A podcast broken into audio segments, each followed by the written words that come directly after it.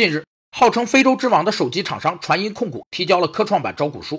这家在非洲深耕数十年的企业，靠着低价、渠道策略和产品创新，成为非洲大陆上最知名的中国品牌之一。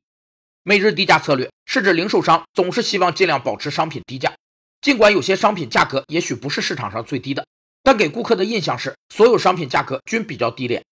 采用每日低价策略有四个优势：一是减少价格战，抓住了多数顾客的消费心理。一旦顾客意识到价格是合理的，他们会更多、更经常的购买。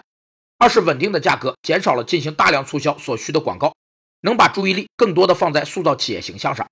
三是销售人员可在稳定的顾客身上花更多时间，从而提高企业的整体服务水平。四是低价带来的稳定销量，能提高商家的边际利润。招股书显示，二零一八年传音手机出货一点二四亿部，在全球手机厂商中排名第四。非洲市场占有率高达百分之四十八点七一，排名第一。